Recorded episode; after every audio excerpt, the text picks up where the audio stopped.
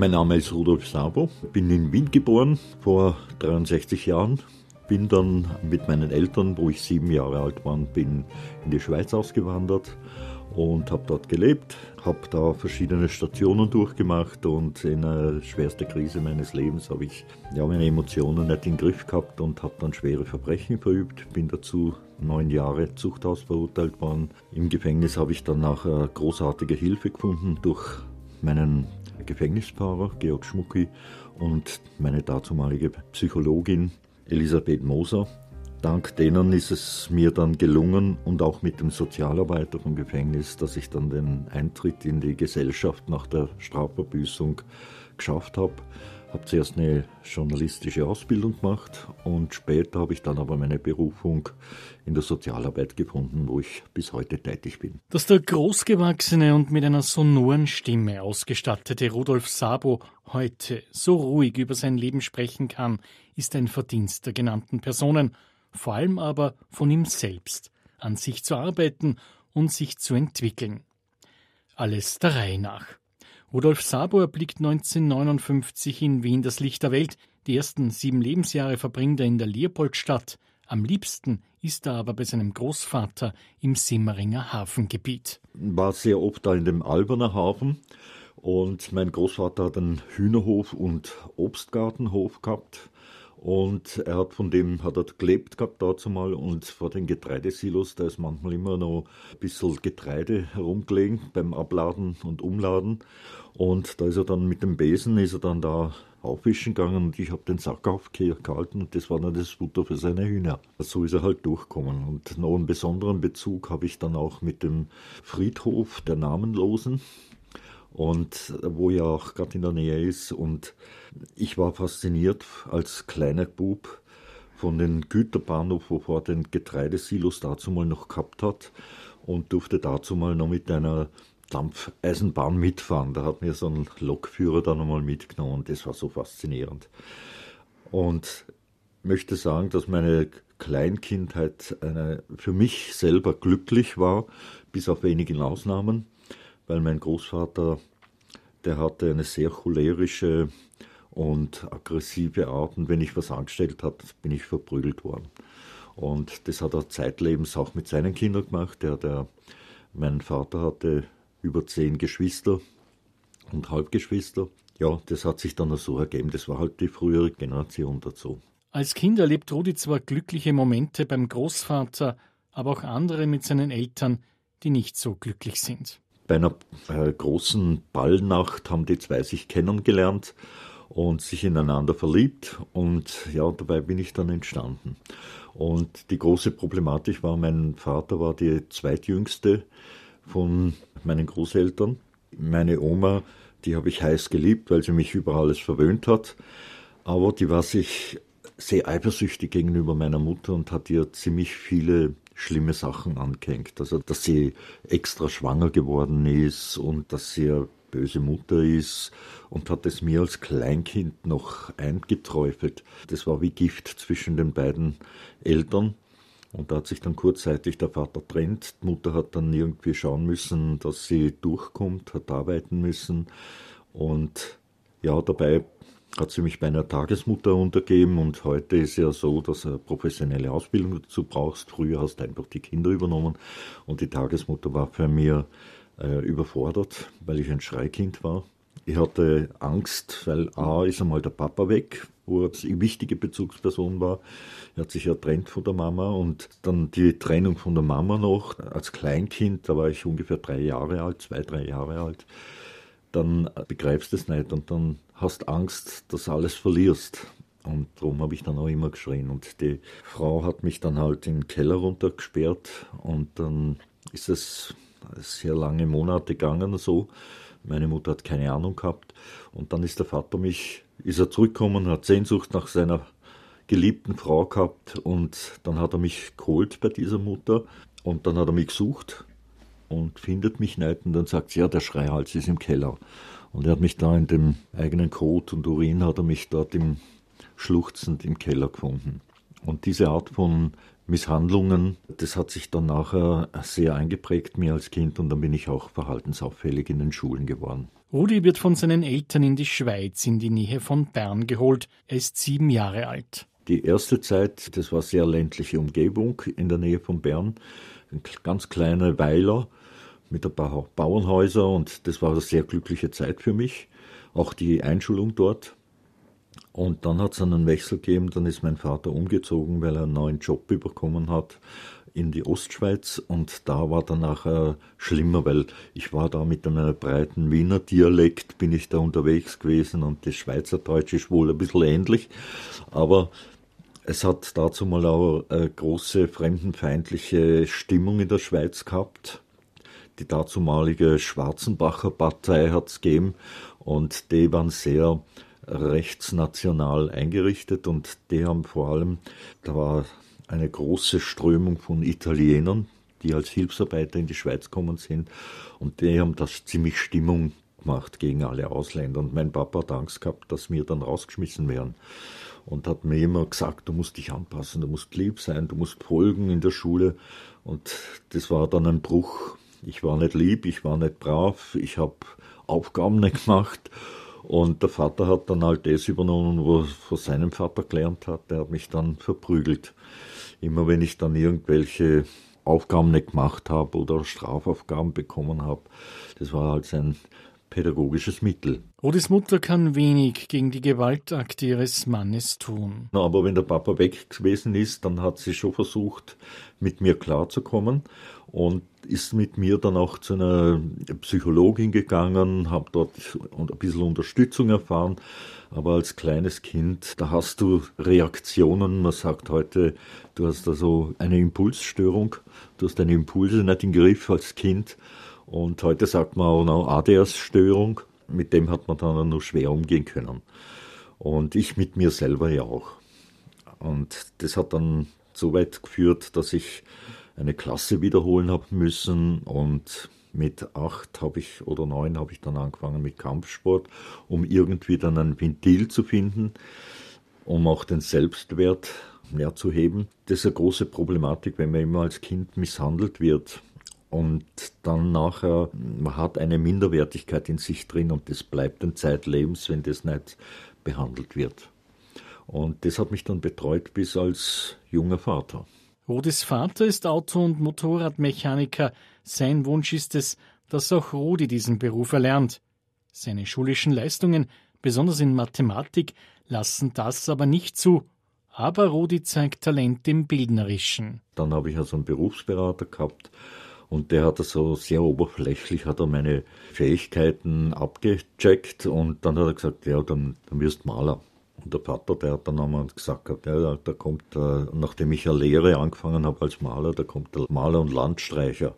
Und das hat mich sehr verletzt. Ich bin kein Landstreicher. Ich bin, äh, die Abwertung, die war, ja, das war gravierend. In mir selber habe ich immer permanente Aggression in mir drin gehabt und auch Feindbilder bildet. Dazu war ja die Sowjetunion ja kurz, ja, man hat nicht gewusst gehabt, wird bald Sowjetunion einmal Europa überfallen. Und da das Feindbild, wo ich in mir drin gehabt habe, weil unsere Familie hat durch die Nazis sowie durch die Russen sehr gelitten. Weil mein Großvater, der hätte sollen da auch gegen die Bolschewiken kämpfen, aber er, er ist als 17-Jähriger im Ersten Weltkrieg, hat einen Bauchschuss erlitten und hat seitdem her die Waffe verweigert. Und als die Nazis kommen sind, hat er die Waffe verweigert und dann haben sie ihn ins Gefängnis geworfen. Und die Großmutter ist dann mit zehn, zwölf Kindern alleine da gestanden. Und sie hat dann mit einem Wäschereibetrieb, hat sie dann das irgendwie die Kinder durchgebracht. Ich habe dann auch ja, das aufgesogen als Kind schon, die, die Gräuelmärchen, wo seitens von den Nazis sowie auch von den Russen war, weil die Wien ist ja auch aufteilt worden und unsere Familie war großteils im russischen Sektor. Da sind die Russen einfach in die Wohnung eingedrungen oder beim Oberpa in, in seinen Garten, also kleinen Bauernhof und haben dann Geräte und alles Mögliche gestohlen einfach im Namen vom Sowjetvolk. Und nehmen da die Grundlagen eigentlich, wo man sich ernähren kann, das haben sie alles einem weggenommen. Und das habe ich als Kind in mir aufgesogen und habe mir da ein Feindbild in mir eingeprägt. Und gerade mit dem Minderwertigkeitsgefühl ist das sehr dienlich. Und so habe ich dann als junger Mann, wo ich mit der Lehre dann fertig war, habe ich dann mir, also während der Lehre muss mal nur sagen, ich war da schon mehr als zwölf Jahre in der Schweiz und ich habe dann einen Einberufungsbefehl von der Bundeswehr bekommen da in Wien und da habe ich gesagt, ich will nicht da in einem fremden Land, weil für mich war Wien nur das, was ich mit den Verwandten kennt habe, aber mehr nicht. Und ich habe mich gescheut, da so, dazu mal war, glaube zwei Jahre Grundwehrdienst oder ein Jahr, so dort herum. Und dann habe ich mir gesagt, das will ich da nicht ein Jahr lang weg von der Familie, das will ich nicht auf mich nehmen. Und so habe ich mich dann einbürgern lassen in der Schweiz. Bin dann Schweizer Bürger geworden. Also, in der Schweiz sagt man Papierle Schweizer. Rudolf Sabo erfährt die Ausbildung beim Schweizer Militär. Diese prägt ihn nachhaltig. Und dann habe ich mir gesagt, ja, aufgrund von meinem Feindbild, ja, wenn die Russen kommen, hat er nicht gewusst, dann will ich ein Elitekämpfer werden. Und so bin ich dann Grenadier geworden. Und ich war dann so gut in dem Bereich, dass ich dann befördert worden bin zum Unteroffizier und bin dann Spezialist gewesen in Scharfschützen, Sprengmeister, Sanität und Nahkampfsport natürlich. Und da habe ich dann weit über 100 Rekruten in dem Bereich ausgebildet und habe mir da sehr was einbildet drauf, habe Haufen Orden bekommen, Winkelabzeichen, Beförderungen, tolle Uniform, aber das sind alles Fassaden. Äh, eigentlich als junger Mann mit gut 18, 20 Jahren ist das ein Aushängel, wo eigentlich im Grunde genommen deine Minderwertigkeit versuchst immer zu kaschieren. Nicht alles Militär hat mit dem zu tun, ist klar, aber bei mir war es der Fall. Wo ich in die Rekrutenschule eintreten bin, habe ich um die 75 Kilo gehabt und wo ich dann mit dem Unteroffizier, da war auch mehr als ein Jahr Dienst und wo ich mit dem Unteroffizierdienst aufgehört habe, habe ich dann 85 Kilo gehabt, also reine Muskelmasse zugenommen. Rudi lernt dann auch Evelyn kennen. Sie verlieben sich. Die Frauen sind ja ein wichtiger Aspekt von uns Männern. Sie sozialisieren uns, weil man kann ja nicht nur mit Muckis blöffen, sondern man muss ja überzeugen mit Zärtlichkeit, mit Komplimenten, mit Entgegenkommen. Das ist ja Sozialisierung. Man muss ja eine Liebesbeziehung halt auf der Ebene angehen. Und das war eine sehr glückliche Phase für mich. Wir haben uns wirklich verliebt miteinander und haben zusammen fünf Kinder gezeugt. Und für mich war das auch ein Sinnbild dessen, weil mein Papa hatte so viele Geschwister und wenn wir uns da in Wien getroffen haben, da hat es immer so äh, an die Ostern herum, hat es ein großes Fest meistens gegeben bei der Urgroßmutter in Obersiebenbrunn und das war für mich eine unglaublich schöne Zeit, weil ich habe ja zahllose Cousinen und Cousinen und mit denen hast du dann gespielen können dort und das war für mich die friedliche Fest war für mich etwas als Kind sehr einprägsam. Und ich habe mir dazu mal als junger Vater mir gesagt, hey, ich möchte es auch.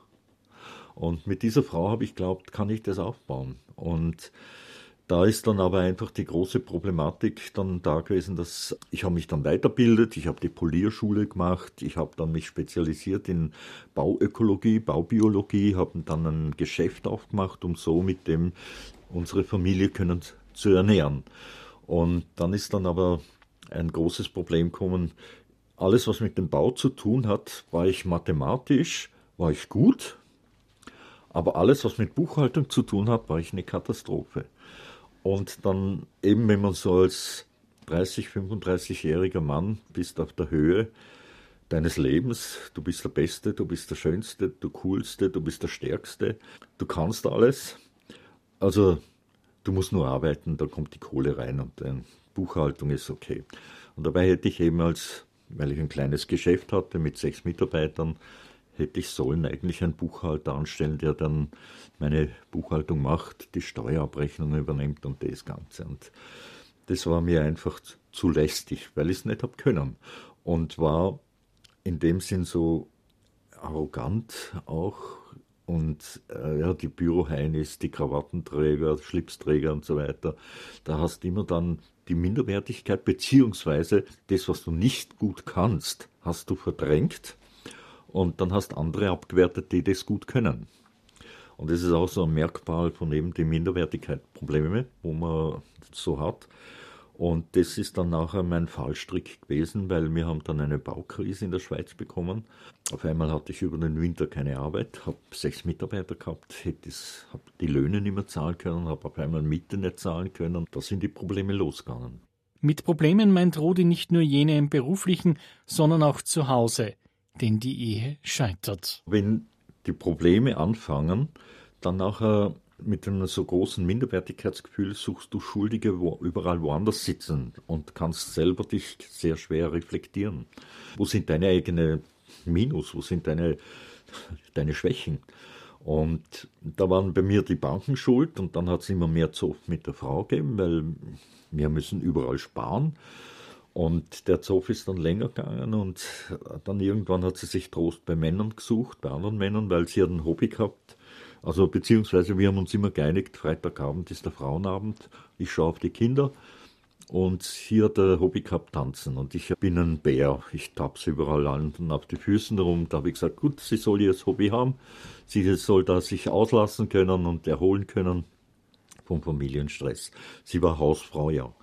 Und ja, und da hat sie dann halt Männer kennengelernt, wo gut tanzen können. Und da hat sie sich dann an den Schultern von den Männern ausweinen können, wo sie bei mir nicht hat können. Und ich habe immer an ihr rumgehackt. Und da war gegenseitig die Problematik da. Und irgendwann hat sie sich dann trennt von mir. Und ja, dann bin ich dann da gesessen und eigentlich mein ganzer Lebenstraum ist ein Schermhaufen gewesen.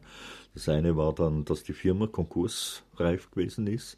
Das andere ist, ich habe meine Frau verloren. Sie hat dann 6200 Franken Alimente von mir wollen, damit ich meine Kinder sehe und dann ist so eine Erpressung da gewesen. Da, da, da innerliche Wut. Und eben dazu mal war ich dann mit 35 eigentlich auf der Höhe meines Lebens, aber psychisch war ich ein schwacher Mensch, also emotional, man sagt ja emotionale Intelligenz, die war bei mir sehr tief. Und ich habe mich da schlicht nicht in den Griff gehabt und habe dann die Schuldigen gesucht in meinem Leben, das waren dann die blöden Banken und eben meine Ex-Frau, die dann so viel Geld verlangt, damit ich meine Kinder sehe. Rudi zieht aus der gemeinsamen Wohnung aus, lebt in Untermiete. Ihn beschäftigt, wie geht es weiter? Meldet er mit seiner Firma Konkurs an? Vieles geht ihm durch den Kopf. Er sieht den Ausweg nur mehr auf kriminellem Weg. Und danach habe ich mein Feindbild eben auf die Banken verlegt. Diejenigen, die schuld sind an der ganzen Misere.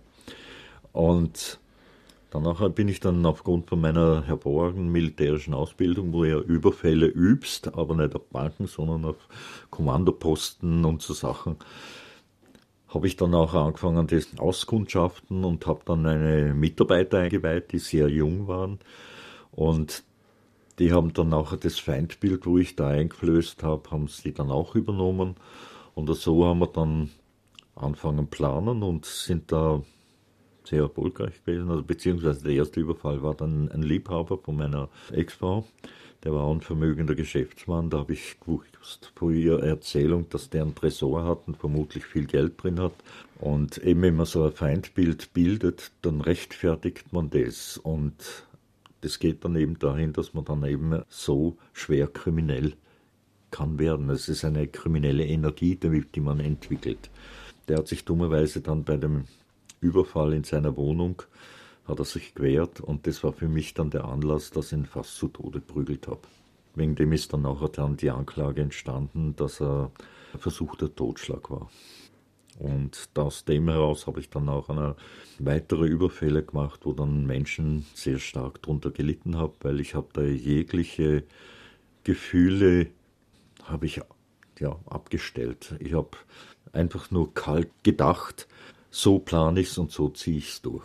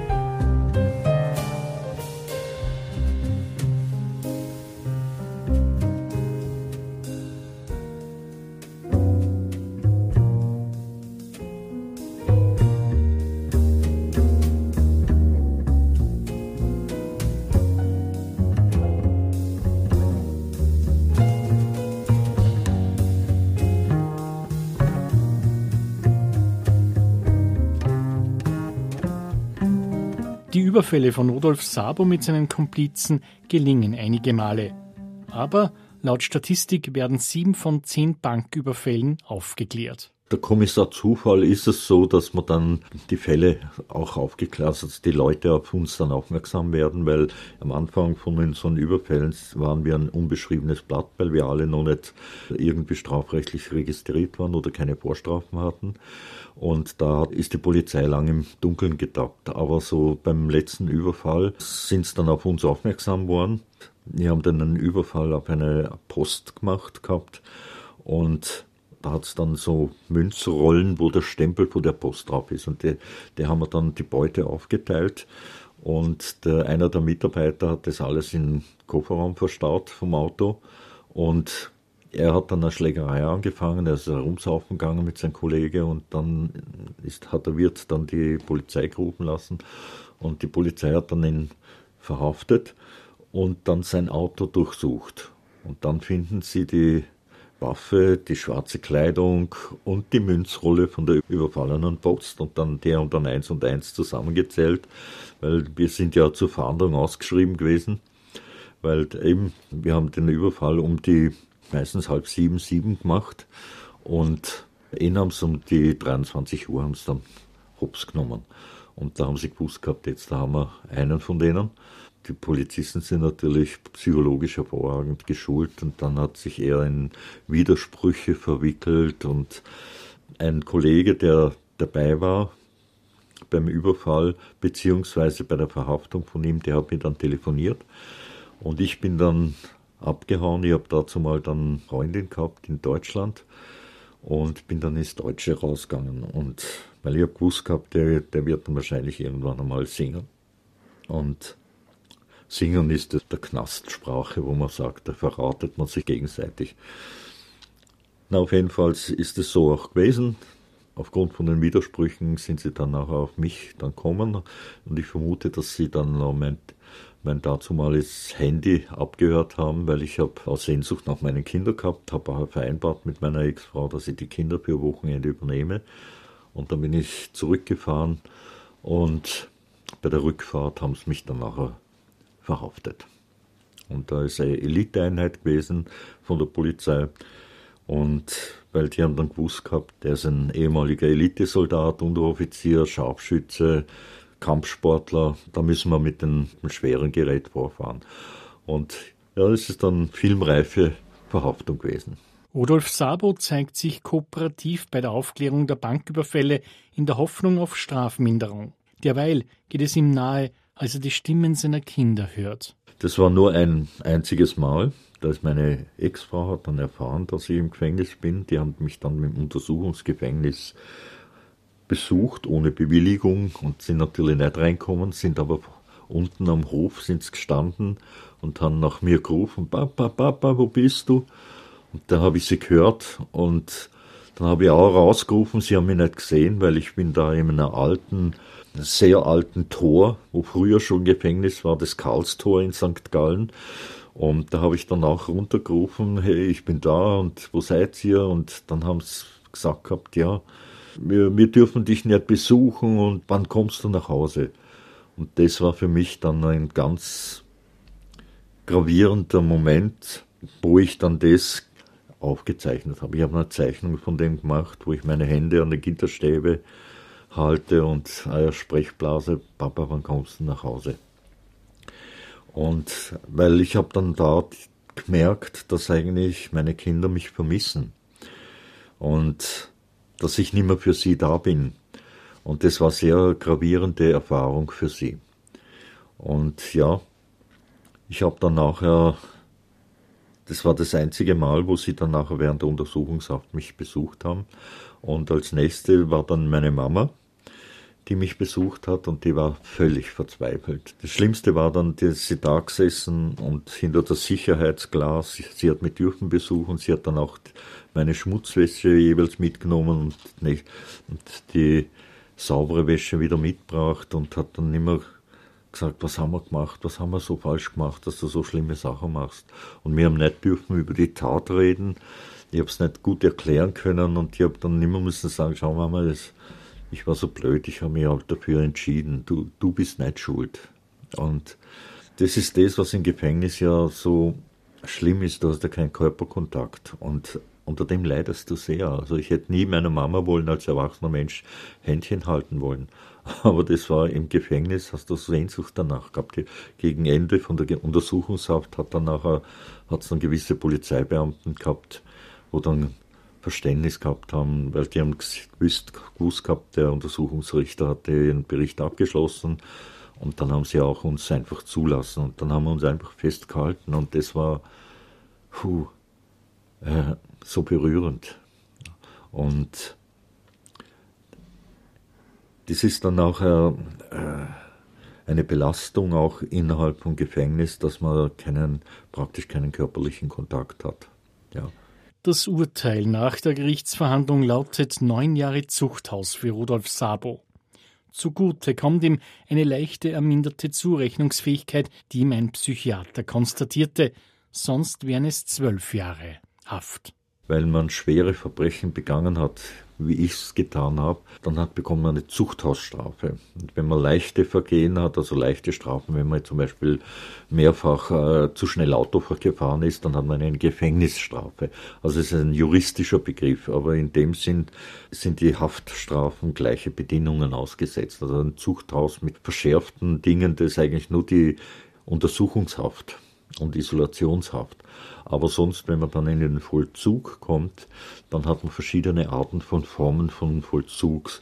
Und ich habe einen hervorragenden Rechtsanwalt, einen sehr bekannten Rechtsanwalt in der Schweiz und der hat mir dann gesagt, schauen Sie, Sie sind zum ersten Mal kriminell worden. Ich, man kann nachvollziehen, warum dass Sie in der Schwere von Ihrer Situation so gehandelt haben. Sie hätten die Möglichkeit, in einen offenen Strafvollzug zu gehen und sich darauf einfach nicht zu unterschreiben, bis dann der Entscheid getroffen wird, dass ich dann in einen offenen Vollzug kann. Und das heißt, offener Vollzug, das ist ein Gefängnis, wo keine Mauern hat, keine Stacheldraht und geschlossene Türen. Man könnte jederzeit davonlaufen. Aber man unterschreibt in dem Sinn auch das Versprechen, dass man eben nicht davonläuft, dass man die Strafe dort absitzt. Man geht dort auch arbeiten. Man kann dort eine, hat verschiedene Arbeitsmöglichkeiten und man sucht sich dort eine Arbeit aus und dann nachher sitzt man halt die Strafe dort ab. Und das habe ich dann auch so gemacht, habe dann die Möglichkeit bekommen, in die Strafanstalt Sachsered zu kommen. Das ist gerade in der Nähe, gerade gegenüber von Vorarlberg, also nicht weit von der österreichischen Grenze. Und da kommen schon Ideen auf, weil ich aus dem Militärdienst kenne ich die Grenzen sehr gut, weil wir hatten dazu mal im Militärdienst oft Grenzeinsätze. Und einmal haben wir uns sogar verlaufen, das, äh, als Patrouille. Da sind wir in Fürstentum Liechtenstein gelandet. Das sind so lustige Episoden dann wo man dann in den Sinn kommen und dann, dann hast dann schon Ideen, du könntest abhauen. Mein triftiger Grund, dass ich es nicht gemacht habe, war meinen Kindern zuliebe.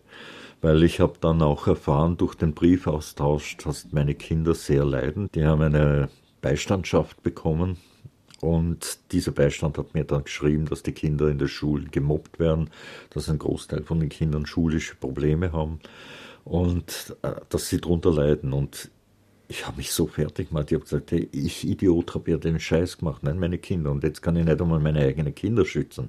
Und die Art von nochmalige Hilflosigkeit, nur schon die, die Scheidung und Trennung, das ganze Scheidungsverfahren durch die, die Juristerei und Behörden, das war einfach, du bist als Mann nur benachteiligt worden, als Vater. Du bist nur benachteiligt, wirst du.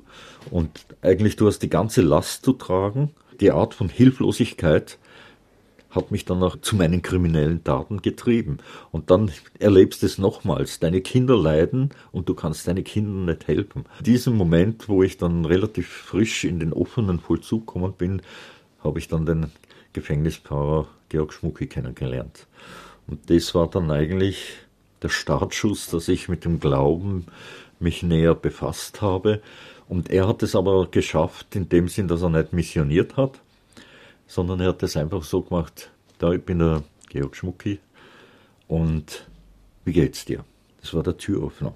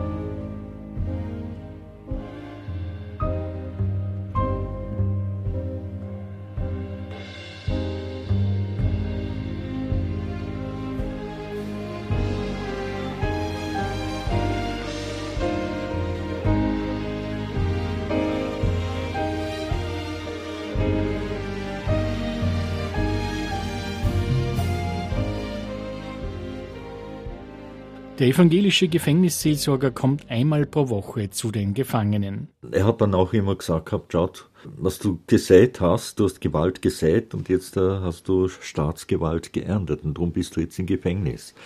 Und du musst jetzt umdenken, mach Gutes, mach Gutes und irgendwie in einer Form kommt es wieder auf dich zurück. Du kannst den Herrgott nicht berechnen, aber versuch Gutes machen. Und dann haben wir zuerst gedacht, ja was, ja, er ist Pfarrer, er muss ja so daherreden, gell. Da habe ich gesagt, schau, wir sind 120 Knackis da in der Anstalt und einer spinnt mehr als der andere und ich muss aufpassen, dass ich nicht irgendeinen Scheiß reinzogen werde. Da kann ich gar nichts Gutes machen. Und der hat gesagt, schau, du kriegst die Gelegenheit über versuche es.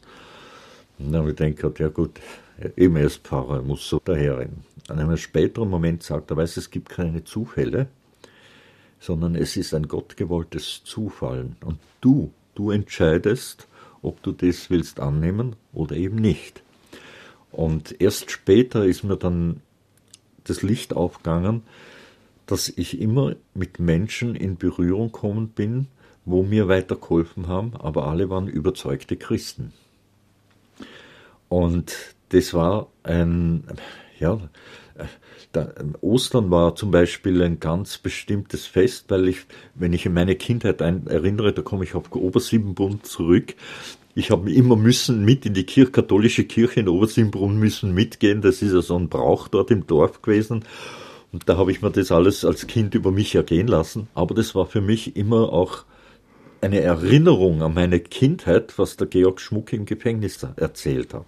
Dort habe ich dann auch mein erstes Taschengeld als Holzhackerbub verdient in Oben Simbrunn. Die Erinnerungen kommen einen hoch, wenn du mit dem Glauben dich immer mehr befasst.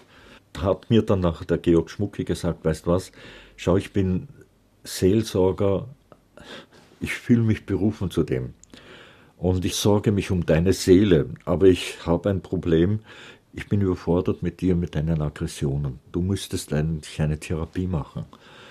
Und damit du dich emotional in den Griff kriegst, weil ich habe mal einmal die Telefonzelle auseinandergenommen, weil meine Ex-Frau die Besuche zu den Kindern verweigert hat. Und das habe ich ihm dann natürlich erzählt. Und dann das erste ist dann gewesen, ja, pff, ein Seelenklempner, geht's noch? Ich, ich werde mich selber irgendwie therapieren oder irgendwie in den Griff kriegen. Habe ich es ihm zuliebe, habe ich mir gedacht, ja, dann mache ich das. Hat ausgerechnet, der Psychiater hat mich da angehört und hat gesagt, gut, ich eine, weise Ihnen eine Psychologin zu und dann ausgerechnet eine Frau. Und ich habe da mir im Gefängnis ein Frauenfeindbild zurechtgelegt, weil meine Ex-Frau hat dann, ja, die hatten so teure Sachen einkauft, Waschmaschinen, Tumbler und Geschirrspüler und alles auf meine Rechnung, weil wir noch verheiratet waren. Bei mir haben sich die Rechnungen gestapelt und ich habe sie nicht zahlen können. Und das ist dann nachher so ein Frauenfeindbild mir entstanden, weil ich überall, wo ich im Gefängnis mit anderen Gesprächen geführt habe, habe ich gehört gehabt, hey, die Frauen, die nützen uns aus, also die, die weiden uns aus wie eine Weihnachtsgans. Das Feindbild hat sich gestärkt in der Begegnung mit Zuhälter, wo ich dann im Knast kennengelernt habe. Da gibt es ja verschiedene Gruppierungen, wie, wie Einbrecher finden sich, Dealer finden sich und ebenso Zuhälter. Und der hat dann gesagt, hat, hey, du bist ein Bankräuber, du bist ein Kampfsportler, Elitesoldat, aus dir macht man einen super Zuhälter. Und dann nachher habe ich gedacht, ja gut, was für Angebot habt ihr? Und dann habe ich gesagt, schau, da hast du 10, 12 Bilder, wählt da eine hübsche Polin aus. Wir haben da Beziehungen nach Polen, das super schöne Frauen, weißt äh, blond, vollbusig, alles, was du als Mann dir so erträumst. Und dann habe ich geschmunzelt und dann haben sie mir gesagt, es gibt drei Gesetze. Das erste Gesetz ist, wenn die Frauen nicht spuren, dann musst du sie verprügeln. Und dann bei Gott schwer verprügeln. Das zweite Gesetz ist, du musst eine heiraten, damit sie die Einwanderungsbewilligung von der Schweiz bekommt und dann geht sie dann anschaffen in Zürich bei der Langstraße. Und das dritte Gesetz ist das Wichtigste, Liebe gibt es nicht. Liebe ist eine Form, wo sie uns abhängig machen. Wir Männer werden dann Weicheier, wir kuschen vor ihnen und sie können uns um den kleinen Finger wickeln und machen mit uns, was wir wollen. Und ich habe mir gedacht, ja, meine Ex macht es so. Die nutzt mich jetzt völlig aus. Und das habe ich dann in mir eingesogen und bin dann nachher in die Zelle zurück und dann, wo der Pfarrer Georg Schmucki kommt und dann sage ich zu ihm so spaßeshalber, hey, kannst du eine Hochzeit organisieren, ich heirate. Und er, was, wie, wo, wie kommst du dazu? Und er hat gesagt, ja weißt, der, der Chefzuhälter hat mir ein super Angebot gemacht, ich kann da eine heiraten. Und dann kann ich mich sogar im Knast sanieren, weil wenn ich dann urlaubsberechtigt kriege, gehe ich auf Zürich, hole die Kohle von den Nutten ab und dann nachher gebe ich dem das ab und ich kriege einen ganz saftigen Anteil und kann dann so meine Schulden sogar noch abzahlen. Und ach ja, es stimmt ja, Liebe gibt es nicht. Der hat mich richtig aufklärt. Die Liebe gibt es nicht. Und sagt es im Georg Schmucki, wo ich da ihm sage, er soll doch eine Hochzeit organisieren. Und da schüttelt er nur den Kopf, langt sich am Kopf. Und dann sagt er, nimmt er die Bibel und er sagt, er weiß, ihr könnt da jetzt noch hunderte Stellen von der Liebe erzählen, aber ich mach's jetzt nicht. Schau, ich kenne die Zelle vom Ibo. Er hat überall hat er nackte Frauen aufgehängt, vom Penthouse und Playboy und all da, wo man das hat. Aber wenn ich jetzt deine Zelle auf anschaue, da sehe ich keine nackte Frauen. Ich sehe nur Bilder von deinen Kindern. Ich sehe Zeichnungen von deinen Kindern, Briefe von deinen Kindern. Und dann hat er auf den Tisch geklopft einmal ein bisschen fester und hat dann mit der festen Stimme gesagt, und jetzt, jetzt sag mir, was verbindet dich mit deinen Kindern? Was ist das für ein Gefühl? Ha? Was ist los? dann ist es natürlich, dann habe ich gesagt, ja, es ist die Liebe zu meinen Kindern. Und dann hat er mich wieder im Boot gehabt. Dann habe ich dann den Zuhältern eine Absage erteilt und dann hat es noch eine Schlägerei draus gegeben. Und haben sie Abreibung bekommen. Und das Glück war, dass ein Psychologe dabei war. Und der hat mich dann auch in Schutz genommen, weil im Grunde genommen im Schweizer Hauptanstalten ist so, wer eine Schlägerei anfängt oder in verwickelt ist, da kommen alle in ein Hochsicherheitsgefängnis. Und ich habe dort können bleiben. Und das war dann eine von den ersten Dingen, wo dann er mir dann gesagt hat, du bist derjenige, wo entscheidet. Und es gibt Entscheide und Wege, wo du dann nachher die Zufälle nutzen tust oder eben nicht. Und es gibt natürlich die Verführungen. Und das ist auch so, er hat mich dann aufgeklärt, wir Männer haben ein großes Problem. Bei uns sind die großen Prüfungen Geld, Macht und Sexualität. Das sind die drei großen Verführungen von uns Männern. Und die müssen wir in den Griff bekommen. Wenn wir Gottes Weg oder den Weg Jesu folgen wollen, dann müssen wir die, die drei Dinge in den Griff kriegen. Und beachte, mit wem das du es zu tun hast. Also es sind Zufälle. Es fällt einem zu. Und die Verführungen fallen einem halt auch zu. Und du entscheidest, in welche Richtung das es geht. Und das war eine wichtige Lektion, eine sehr wichtige Lektion für mich. Und das nächste war dann eben, ich hätte dann äh, zu der Psychologin gehen sollen, wo ich mich wirklich gewehrt habe. Das erste Gespräch mit dir war noch okay. Da, da geht es darum, da, erzählst deine Biografie und so weiter und wieso und warum.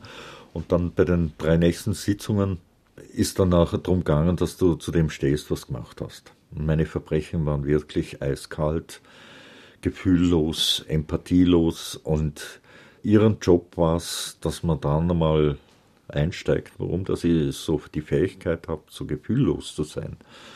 Und da war ich, wie viele, die kriminell sind, weist du die Schuld von dir ab. Das sind ja alle, da machst du Schuldzuweisungen, Verharmlosungen, Rechtfertigungen. Ja, ist halt so gewesen, wir sind halt ja, der Zufall war das halt. Äh, sie sind da ähm, zur falschen Zeit am falschen Ort gewesen. Das, das sind das die Rechtfertigungen. Und dann hat sie auf den Tisch geklopft und gesagt, schauen Sie, ich beweise Ihnen, dass Sie dazu mal eine feige Sau waren. Und gerade wenn du als Verbrecher unterwegs bist, da sagt man heute in der Psychologie so, du hast ein selektives Hören. Du hörst nur das, was du hören willst und ich höre nur, du bist eine feige Sau. Da bin ich aufgestanden, ey, was ist los? Was für Scheißtherapie, Provokation da. Ha? Da bin ich aufgestanden, ganz nahe zu ihr. Sie ist da im Stuhl gesessen mit verschränkten Armen, schaut auf mich so rauf und sie ist eine halbe Portion von mir gewesen. Eine zierliche Frau. Und da habe ich ihr gesagt, ich könnte sie packen wie ein Frosch und an die Wand knallen. Und dann, ich habe schon bebt, bin da wirklich, hätte wirklich eine Ohrfeigen geben können. Und da schaut sie mich so an und sagt, so, wollen Sie so weitermachen? Wollen Sie mit Gewalt Ihr Leben weiterhin im Griff haben? Hä? Wollen Sie so Ihr Leben bewältigen? Und ich habe gewusst, wenn ich eher ins Schlag, dann ist, dann ist die Hochsicherheitsgefängnis ist mir sicher. Habe mich umgedreht und beim Rauslaufen sage ich, mit ihr Schlampe will ich nichts zu tun haben. Und sie ruft mir nach, bevor ich die Tür zuknalle, und davonlaufen tun sie auch noch. Hey, ich, ich, gut gebauter, muskulöser Mann, sagt zu mir, ich bin nur ein Feigling und ich bin eine feige Sau und laufe noch davon. Ey, das gibt's doch nicht. Ich war stinkesauer und ich habe gesagt, Ende der Therapie. Und da ist dann der Pfarrer Georg Schmucki wiedergekommen und da habe ich gesagt, die Schnepfe, die provoziert ja nur diese Scheißtherapie, das mache ich nicht mehr mit. So Beleidigungen lasse ich mich nicht an mich an. Und er hat dann gesagt, schau, ich kenne die Frau schon zehn Jahre. Wenn sie da zu dir, zu solchen Instrumenten greifen muss, da bist du eine harte Nuss und da muss man dich halt auch provozieren, damit du aus dir rauskommst und dann mit dem kann man arbeiten. Und er hat mich wirklich sozusagen vor die Türe der Therapie geschoben, dass ich zu ihr gehe und ich habe mich geweigert, weil mir ist dann auch bewusst worden, hey, was der Frau alles gesagt hast, das ist nicht ganz koscher. Also ist er dann klopfen und sie, sie ruft schon von drinnen durch die geschlossene Tür, Herr Sauber, ich warte auf Sie. Kommen Sie endlich rein. Ich gehe rein, schaue mir alles an, die schönen Wände, hat eh nichts, hat nur ein paar Bilder gehabt und Bodenmuster und so weiter. Und dann sagt sie, ich will eine Entschuldigung von Ihnen. Und ich stehe auf. Sie entschuldigen sich bei mir, beschuldigen mich, provozieren mich als feige Sau. Geht's Ihnen überhaupt noch? Und dann streiten wir uns eine Weile lang, wer sich bei wem entschuldigt. Naja, schlussendlich sind wir dann so weit gewesen, wo sie mir dann drei Dinge gesagt hat. Sie hat dann mir gesagt, das eine ist, schauen Sie, Sie haben mir mit Gewalt gedroht. Sie wollten mich als Frosch an die Wand knallen. Das machen Sie nie mehr wieder. Ich gehe gerade zum Gefängnisdirektor und Sie haben dann ein One-Way-Ticket in die Hochsicherheitsgefängnis. Sie können mit mir immer reden, aber so nicht. Das zweite ist, Sie haben mich Schlampe genannt. Wissen Sie, dass das eine sexistische Beleidigung ist? Sie haben mich als Frau total herabgewürdigt. Ich bin verheiratet mit einem evangelischen Pfarrer und ich bin in meinem Stuhl immer kleiner geworden. Und dann sagte, ich bin meinem Mann treu. Und Sie beleidigen mich als Schlampe. Also, geht's Ihnen noch? Ich möchte nie mehr hören, dass Sie eine Frau auf irgendeine Weise so sexuell herabwürdigen. Das geht nicht. Und Sie müssen lernen, sich selber kontrollieren. Das bringe ich Ihnen bei. Und das Dritte ist, was wollen Sie mit der Therapie? Und dann haben wir diskutiert, wie wir das mit der Therapie auf, auf die Reihe bringen. Und da ist eigentlich augenscheinlich, ich muss meine Emotionen, meine Aggressionen in den Griff kriegen. Und das war dann eigentlich der Startschuss mit ihr, wo wir dann an mir arbeiten haben können.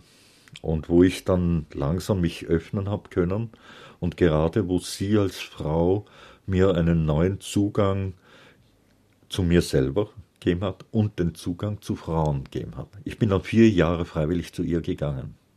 Und ihr habe ich es eigentlich zu verdanken, dass ich mich tatsächlich in den Griff bekommen habe. Und das Zweite ist, dass ich dann gelernt habe, andere Menschen besser einzuschätzen, gerade wenn sie auch aggressiv sind. Und das war dann eigentlich im Grunde genommen der Startschuss dessen, dass ich dann in einer späteren Episode meines Lebens, ein paar Jahre später, dann eine pädagogische Ausbildung gemacht habe und hauptsächlich Jungs, die aus dem Gefängnis kommen, betreut habe. Und da denke ich, hat der Herrgott ja mir sie als Christin, obwohl sie während der Therapie praktisch nie über das Christsein geredet hat, sondern sie hat gehandelt. Auf professioneller Ebene, auf psychologischer Ebene hat sie mir geholfen, dass ich mich emotionell in den Griff bekommen habe. Eine dritte Person ist auch noch wichtig gewesen, der Sozialarbeiter. Der ist frisch von der Sozialarbeiterschule gekommen. Und als ich das erste Gespräch mit ihm habe, haben wir uns vorgestellt und so weiter. Und dann sagt er, ja, er kommt aus Chur, Bündnerland aber er ist früher Pastor gewesen. Jetzt hat er die Sozialarbeiterschule gemacht und er glaubt, dass im Gefängnis kann bessere Arbeit leisten. Und ich sage zu ihm, aha, haben Sie mit Ihren Schäfchen, waren denen zu brav im Gefängnis und jetzt wollen Sie mit dem bösen Buben spielen, hä? Und haben wir beide gegrinst. Aber er ist dann einer gewesen, der mir sehr, sehr geholfen hat bei der Eingliederung in die Gesellschaft, so wie man will. Gegen Ende von meiner Strafe. Er ist dann Gefängnisdirektor geworden. Er hat dann, ja, wo der alte Gefängnisdirektor, wo im Übrigen auch ein sehr gläubiger Christ war, ist er der Nachfolger geworden und muss sagen, diese drei Menschen haben mir im Gefängnis eigentlich den Weg gewiesen für meine Zukunft.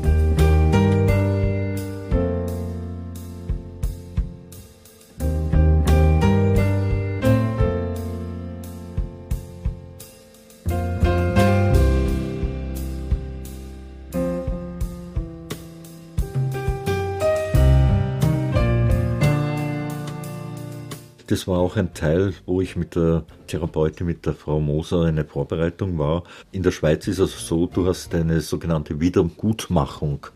Programm, also in dieser Haftanstalt war das so Wiedergutmachung-Programm. Und da hätte man auch die Möglichkeit gehabt, nebst dem, dass man von seinem Pekulium, Pekulium ist also ein ganz kleiner Lohn, da wird ein Drittel von dem Lohn wird auf die Seite gelegt, wenn du aus dem Gefängnis entlassen wirst, damit du ein bisschen Geld hast, dass Miete zahlen kannst, Klamotten essen und, und so weiter. Aber nebst dem musst du auch eine Wiedergutmachung leisten, indem du Geld an einer gemeinnützigen Institution überweist oder eben auch Vorbereitung machst für Opfer-Täter-Gespräche.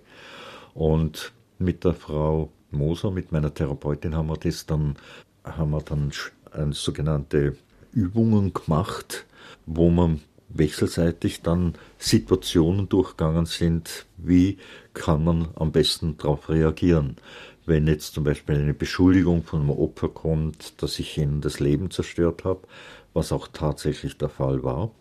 Ich habe ein kleines Kind als Geißel genommen, wo dann nachher das kleine Kind 20 Jahre darunter gelitten hat. Also die ist dann magersüchtig worden, die ist als pubertäres Mädchen, ist sie fast gestorben an der Magersucht.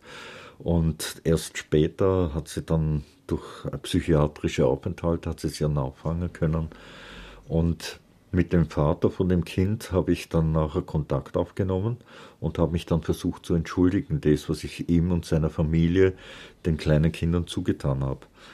Und mit ihm habe ich dann später auch Gefängnisarbeit gemacht, wo wir beide dann in die Gefängnis gegangen sind und dann ähnliche Verbrecher eben vorzeigt haben, wie können wir Opfertätergespräche machen, wie können wir uns entschuldigen. Und in dem Programm ist wesentlich der Teil von die Geschichte vom Zachäus, wo Jesus ja ihn auffordert, dass er zu ihm nach Hause kommt und dass er seine Sünden muss bereuen und eben wieder gut machen. Und das Reue, Sühne und Wiedergutmachung, das sind die drei Dinge, die der Jesus ja mitgegeben hat, dass Verbrecher wieder können sich in der Gesellschaft etablieren können. Und es ist ein wesentlicher Bestandteil in Opfertätergespräche. Also es nennt sich eigentlich, das Programm ist von der restaurativen Justiz, wird das ja gemacht, leider in Österreich noch nicht. Aber ich möchte einen Anstoß geben, vielleicht wäre das eine Möglichkeit. Bei uns in der Schweiz ist das gestartet, das Projekt. Und für mich war das ein, ein so bewegender Teil, die Opfer-Täter-Gespräch, wo ich mit verschiedenen Opfern gesprochen habe, wo ich dann erfasst habe, wie die in den vier, fünf Minuten, wo ich die Überfälle getätigt haben, dass sie jahrzehntelang darunter leiden und schwer leiden. Es hat eine Frau, die habe ich nie angerührt, die habe ich nie, ich habe nie geschossen. Die war nach dem Überfall hat sie einen Hirnschlag erlitten, wo sie dann drei Viertel vom Körper gelähmt war. Mit ihr habe ich dann auch ein Gespräch geführt. Das war unglaublich erschütternd für mich, was du, du bist ein Monster. Du hast den Menschen sowas zugefügt, dass sie ein Leben lang darunter leiden. Die Frau ist schwerst behindert gewesen. Sie hat mir ja auch gesagt gehabt, hey, ich habe sie gehasst, ich habe gelitten, ich habe Schmerzen, qualvolle Schmerzen mit dieser äh, Teillähmung, wo ich habe. Tagtäglich muss Schmerztabletten freien. Ich habe ihnen einen qualvollen Tod gewünscht. Das wünsche ich ihnen. Und das Glück war, dass sie einen Spitalpfarrer kennt hat, der das alles angehört hat, wo er gesagt hat, schau, versuchen Sie, ihnen zu versuchen Sie dem Mann zu verzeihen. Sie sagt, nein, der hat mein Leben zerstört. Ich kann keinen Sport machen, ich kann nicht in Urlaub gehen. Ich bin so von Medikamenten und so schwerst behindert. Ich kann nur kurze Strecken laufen.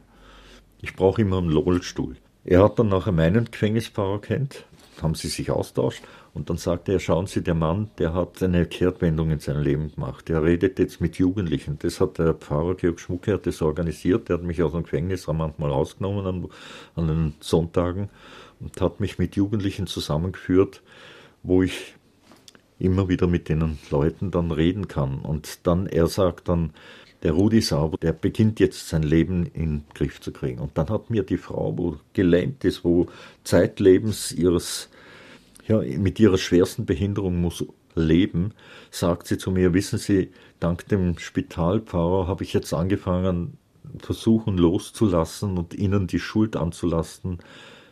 Ich kann es im Kopf einigermaßen zurechtbringen und ich versuche es in Worte zu formulieren. Aber im Herz kann ich ihnen eigentlich noch nicht verzeihen. Aber ich möchte jetzt ihnen sagen, ich verzeihe es ihnen aber es ist ein Kopfdenken. Ich versuche es Ihnen jetzt zu sagen.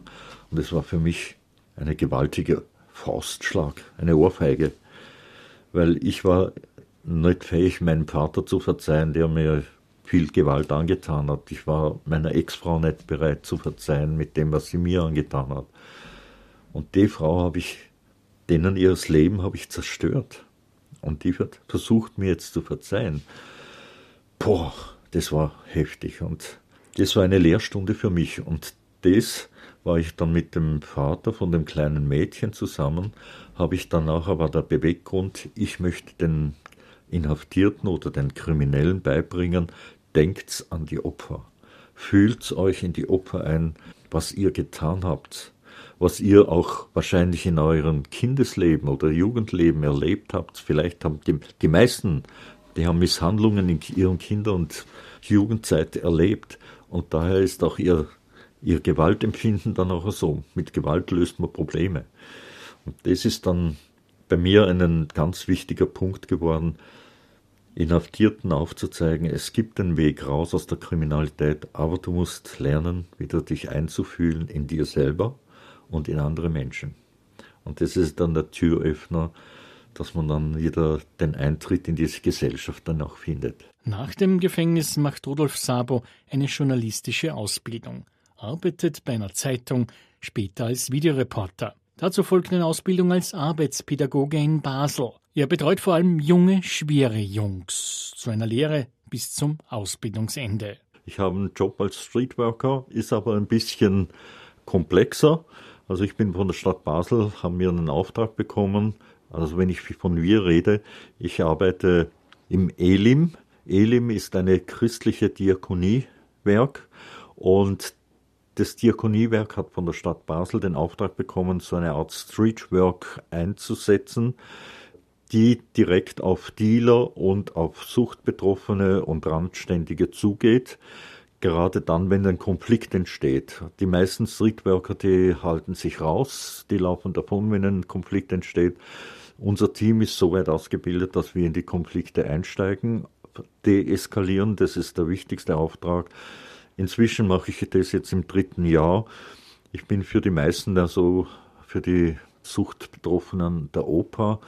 Viele sind auch Asylanten, die in die Sucht abgegleitet sind. Und da stehe ich dann zwischendrin, hebe die Hände hoch und dränge mich da in die Kontrahenten hinein, wo sie sich verprügeln wollen, trenne sie so. Und ich auch dank dem, dass ich Kampfsport habe, wende ich es sehr selten an, aber ich habe Körpergröße auch, wo ich dann die Leute kann trennen. Und sie kennen mich inzwischen und sie gehen dann auch sofort auseinander, wenn ich zwischendrin stehe und sage, hey, ich verarzte jetzt einen von euch, wenn ich sehe, dass schon Blut geflossen ist. Und jetzt äh, trennt euch, sonst muss ich die Polizei holen. Und wenn ich mit der Polizei drohe, dann nachher, dann wissen sie, also es braucht nicht lang, dann telefoniere ich. Ich habe einen direkten Draht mit meinem Handy zu der Polizei und die sind dann in nur drei, vier Minuten da. Ich fackle dann nicht lange, also ich bin dann auch schon eine Autoritätsperson für sie, wo sie respektieren. Sie kennen auch meine Geschichte.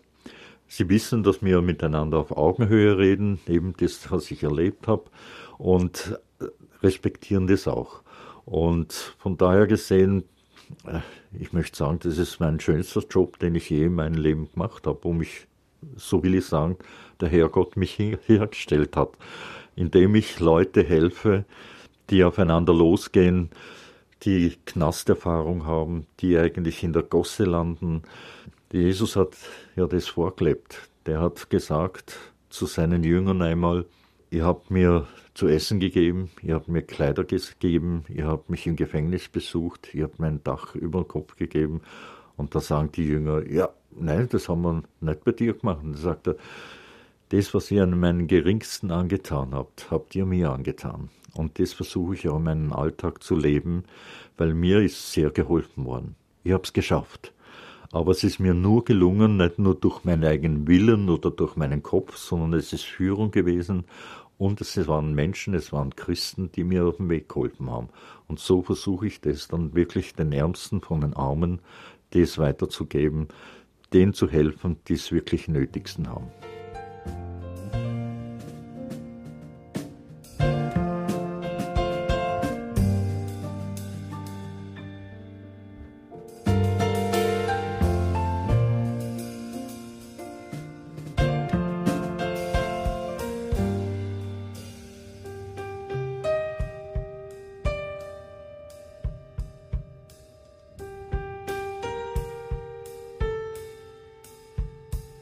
Als Verbrecher hat man, wenn man sagen wir, bei vielen erlebe ich das, dass man große Schuldgefühle hat.